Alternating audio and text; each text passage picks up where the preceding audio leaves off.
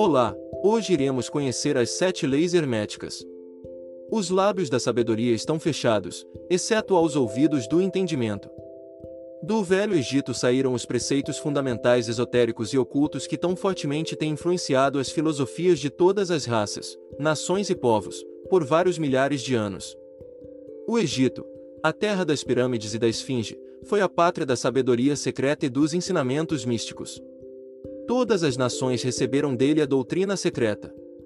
A Índia, a Pérsia, Caldeia, a China, o Japão, a Assíria, a antiga Grécia e Roma e outros países antigos aproveitaram altamente dos fatos do conhecimento, que os hierofantes e mestres da terra de Isis tão francamente ministravam aos que estavam preparados para participar da grande abundância de preceitos místicos e ocultos, que as mentes superiores deste antigo país tinham continuamente condensado. No antigo Egito viveram os grandes adeptos e mestres que nunca mais foram avantajados, e raras vezes foram igualados, nos séculos que se passaram desde o tempo do grande Hermes. No Egito estava estabelecida a maior das lojas dos místicos. Pelas portas dos seus templos entraram os neófitos que mais tarde, como hierofantes, adeptos e mestres, se espalharam por todas as partes da terra, levando consigo o precioso conhecimento que possuíam, ansiosos e desejosos de ensiná-lo àqueles que estivessem preparados para recebê-lo. Todos os estudantes do oculto conhecem a dívida que têm para com os veneráveis mestres deste antigo país. Mas entre estes grandes mestres do antigo Egito, existiu um que eles proclamavam como mestre dos mestres. Este homem, se é que foi verdadeiramente um homem, viveu no Egito na mais remota antiguidade. Ele foi conhecido sob o nome de Hermes Trismegisto.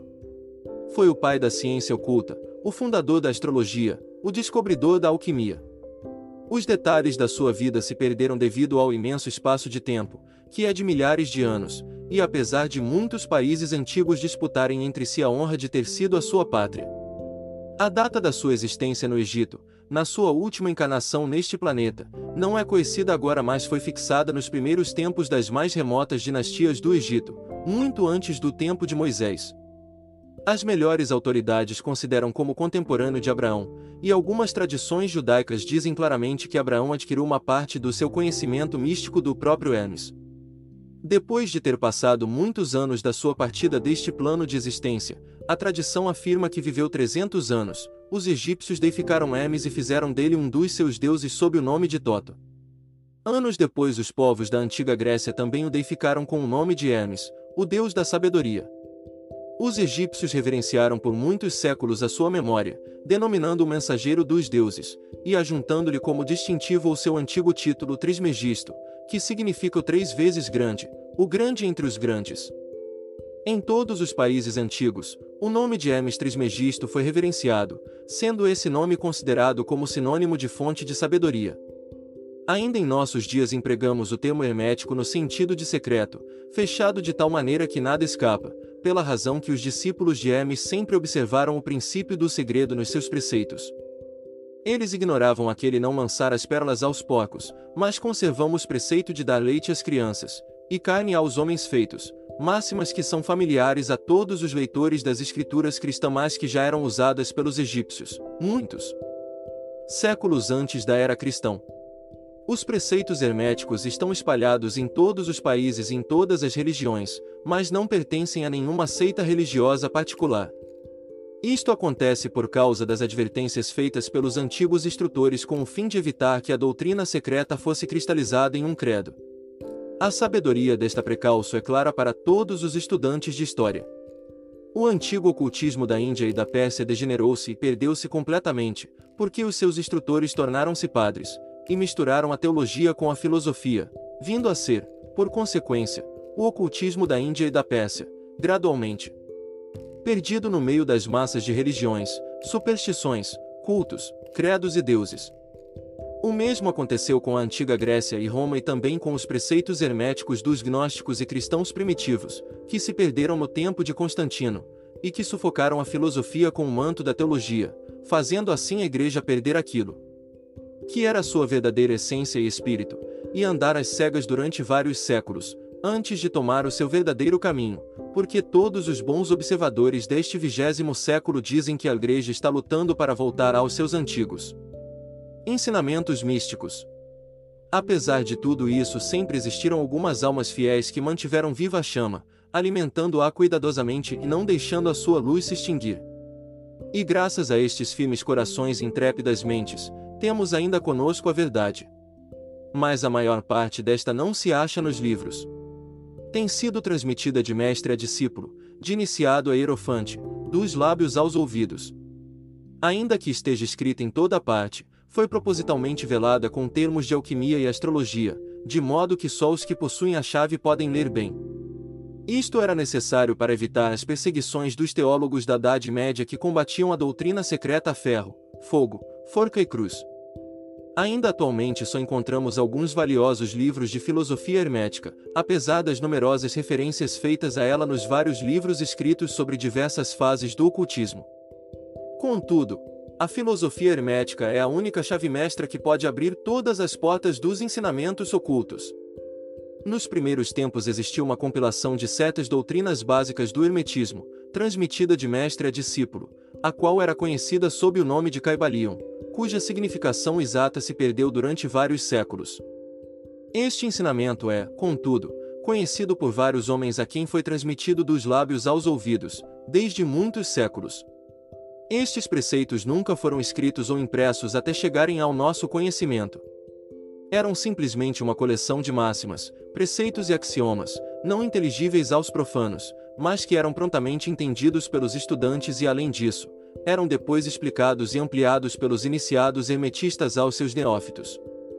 Estes preceitos constituíam realmente os princípios básicos da arte da alquimia hermética que, contrariamente ao que geralmente se crê, baseia no domínio das energias mentais, em vez de no domínio dos elementos materiais. A transmutação das vibrações mentais em outras, em vez de na mudança de uma espécie de metal em outra. As lendas da pedra filosofal, que transformava qualquer metal em ouro, eram alegorias da filosofia hermética perfeitamente entendidas por todos os estudantes do verdadeiro hermetismo. Em qualquer lugar que estejam os vestígios do Mestre, os ouvidos daquele que estiver preparado para receber o seu ensinamento se abriram completamente.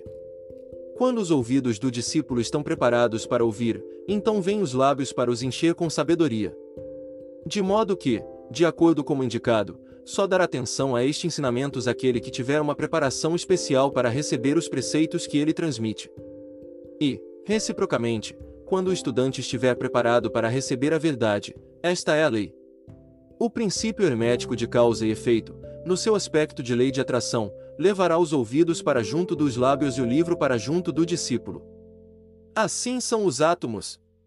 Os sete princípios herméticos, os princípios da verdade são sete, Aquele que os conhece perfeitamente, possui a chave mágica com a qual todas as portas do templo podem ser abertas completamente. Os sete princípios em que se baseia toda a filosofia hermética são os seguintes: 1. Um, o princípio de mentalismo. 2. O princípio de correspondência. 3. O princípio de vibração. 4. O princípio de polaridade. 5. O princípio de ritmo. 6. O princípio de causa e efeito. 7. O princípio de gênero. Estes sete princípios podem ser explicados e explanados, uma pequena explanação de cada um deles pode ser feita agora, e é o que vamos fazer. O princípio de mentalismo. O todo é mente, o universo é mental. Este princípio contém a verdade que tudo é mente. Explica que o todo é a realidade substancial que se oculta em todas as manifestações e aparências que conhecemos sob o nome de universo material, fenômenos da vida, matéria, energia, numa palavra, sob tudo que tem aparência aos nossos sentidos. Materiais, é espírito, é incognoscível e indefinível em si mesmo, mas pode ser considerado como uma mente vivente infinita e universal. Ensina também que todo mundo fenomenal ou universo é simplesmente uma criação mental do todo, sujeita às leis das coisas criadas, e que o universo, como um todo, em suas partes ou unidades, tem sua existência na mente do todo em cuja mente vivemos, movemos e temos a nossa existência. Este princípio, estabelecendo a natureza mental do universo, explica todos os fenômenos mentais e psíquicos que ocupam grande parte da atenção pública, e que, sem tal explicação, seriam ininteligíveis e desafiariam o exame científico. A compreensão deste princípio hermético do mentalismo habilita o indivíduo a abarcar prontamente as leis do universo mental e aplicar o mesmo princípio para sua felicidade e adiantamento. O estudante hermetista ainda não sabe aplicar inteligentemente a grande lei mental, apesar de empregá-la de maneira casual. Com a chave mestra em seu poder, o estudante poderá abrir as diversas portas do templo psíquico e mental do conhecimento e entrar por elas livre e inteligentemente. Este princípio explica a verdadeira natureza da energia e da matéria, como e por que todas elas são subordinadas ao domínio da mente. Um velho mestre hermético escreveu, há muito tempo, aquele que compreende a verdade da natureza mental do universo está bem avançado no caminho do domínio. E estas palavras são tão verdadeiras hoje, como no tempo em que foram escritas. Sem esta chave mestra, o domínio é impossível, e o estudante baterá em vão nas diversas portas do templo. O princípio de correspondência o que está em cima é como o que está embaixo, e o que está embaixo é como o que está em cima. Este princípio contém a verdade que existe uma correspondência entre as leis e os fenômenos dos diversos planos da existência e da vida. O velho axioma hermético diz estas palavras: o que está em cima é como o que está embaixo, e o que está embaixo é como o que está em cima. A compreensão deste princípio dá ao homem os meios de explicar muitos paradoxos obscuros e segredos da natureza. Existem planos fora dos nossos conhecimentos, mas quando lhes aplicamos o princípio de correspondência chegamos a compreender muita coisa que de outro modo nos seria impossível compreender. Este princípio é de aplicação e manifestação universal nos diversos planos do universo material, mental e espiritual, é uma lei universal. Os antigos hermetistas consideravam este princípio como um dos mais importantes instrumentos mentais, por meio dos quais o homem pode ver além dos obstáculos que encobrem a vista o desconhecido. O seu uso constante rasgava aos poucos o véu de Ísis e um vislumbre da face da deusa podia ser percebido. Justamente do mesmo modo que o conhecimento dos princípios da geometria habilita o homem, enquanto estiver no seu observatório, Assim também o conhecimento do princípio de correspondência habilita o homem a raciocinar inteligentemente, do conhecido ao desconhecido. Estudando a monada, ele chega a compreender o arcanjo. O princípio de vibração, nada está parado, tudo se move, tudo vibra. Este princípio encerra a verdade que tudo está em movimento, tudo vibra, nada está parado, fato que a ciência moderna observa, e que cada nova descoberta científica tende a confirmar. E contudo este princípio hermético foi enunciado há milhares de anos pelos mestres do Antigo Egito. Este princípio explica que as diferenças entre as diversas manifestações de matéria, energia, mente e espírito, resultam das ordens variáveis de vibração. Desde o todo, que é puro espírito, até a forma mais grosseira da matéria, tudo está em vibração quanto mais elevada for a vibração, tanto mais elevada será a posição na escala. A vibração do espírito é de uma intensidade e rapidez tão infinitas que praticamente ele está parado, como uma roda que se move muito rapidamente parece estar parada. Na extremidade inferior da escala estão as grosseiras formas da matéria, cujas vibrações são tão vagarosas que parecem estar paradas. Entre estes polos existem milhões e milhões de graus diferentes de vibração. Desde o corpúsculo e o elétron, desde o átomo e a molécula, até os mundos e universos, tudo está em movimento vibratório. Isto é verdade nos planos da energia, que também variam em graus de vibração, nos planos mentais, cujos estados dependem das vibrações, e também nos planos espirituais. O conhecimento deste princípio, com as fórmulas apropriadas, permite ao estudante hermetista conhecer as suas vibrações mentais, assim como também a dos outros. Só os mestres podem aplicar este princípio para a conquista dos fenômenos naturais, por diversos meios. Aquele que compreende o princípio de vibração alcançou o cetro do poder, diz um escritor antigo. O princípio de polaridade tudo é duplo, tudo tem polos, tudo tem o seu oposto, o igual e o desigual são a mesma coisa, os opostos são idênticos em natureza, mas diferentes em grau, os extremos se tocam, todas as verdades são meias verdades, todos os paradoxos podem ser reconciliados. Este princípio encerra a verdade, tudo é duplo, tudo tem dois polos, tudo tem o seu oposto, que formavam um velho axioma hermético. Ele explica os velhos paradoxos, que deixaram muitos homens perplexos, e que foram estabelecidos assim: a tese e a antítese são idênticas em natureza, mas diferentes em grau, os opostos são a mesma coisa, diferindo somente em grau, os pares de Opostos podem ser reconciliados, os extremos se tocam. Tudo existe e não existe ao mesmo tempo. Todas as verdades são meias verdades. Toda verdade é meio falsa. Há dois lados em tudo. Ele explica que em tudo há dois polos ou aspectos opostos, e que os opostos são simplesmente os dois extremos da mesma coisa, consistindo a diferença em variação de graus. Por exemplo, o calor e o frio, ainda que sejam opostos, são a mesma coisa, e a diferença que há entre eles consiste simplesmente na variação de graus dessa mesma coisa. Olhai para o vosso termômetro e vede se podereis descobrir onde termina o calor e começa o frio. Não há coisa de calor absoluto ou de frio absoluto, os dois termos calor e frio indicam somente a variação de grau da mesma coisa, e que essa mesma coisa que se manifesta como calor e frio nada mais é que uma forma, variedade e ordem de vibração. Assim o calor e o frio são unicamente os dois polos daquilo que chamamos calor, e os fenômenos que daí decorrem são manifestações do princípio de polaridade.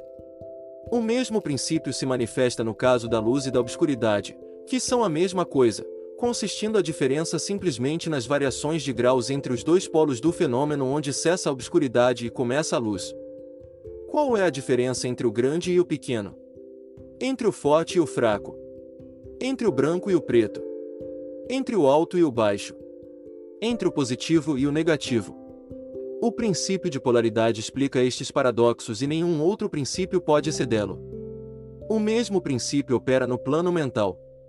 Permite-nos tomar um exemplo extremo, o do amor e o ódio, dois estados mentais em aparência totalmente diferentes. E, apesar disso, existem graus de ódio e graus de amor, e um ponto médio em que usamos dois termos igual ou desigual, que se encobrem mutuamente de modo tão gradual que às vezes temos dificuldades em conhecer o que nos é igual, desigual. E todos são simplesmente graus da mesma coisa, como compreendereis se meditardes um momento. E mais do que isto, coisa que os hermetistas consideram de máxima importância, é possível mudar as vibrações de ódio em vibrações de amor, na própria mente de cada um de nós e nas mentes dos outros. Muitos de vós, que escutam este áudio, tiveram experiências pessoais da transformação do amor em ódio ou do inverso, quer isso se desse com eles mesmos, quer com outros. Podeis, pois, tornar possível a sua realização, exercitando o uso da vossa vontade por meio das fórmulas herméticas. Deus e o diabo são os polos da mesma coisa, e o hermetista entende a arte de transmutar o diabo em Deus, por meio da aplicação do princípio de polaridade. Em resumo, a arte de polaridade fica sendo uma fase da alquimia mental, conhecida e praticada pelos antigos e modernos mestres hermetistas. O conhecimento do princípio habilitará o discípulo a mudar a sua própria polaridade, assim como a dos outros, se ele consagrar o tempo e o estudo necessário para obter o domínio da arte. O princípio de ritmo. Tudo tem fluxo e refluxo, tudo em suas marés, tudo sobe e desce, tudo se manifesta por oscilações compensadas. A medida do movimento à direita é a medida do movimento à esquerda. O ritmo é a compensação.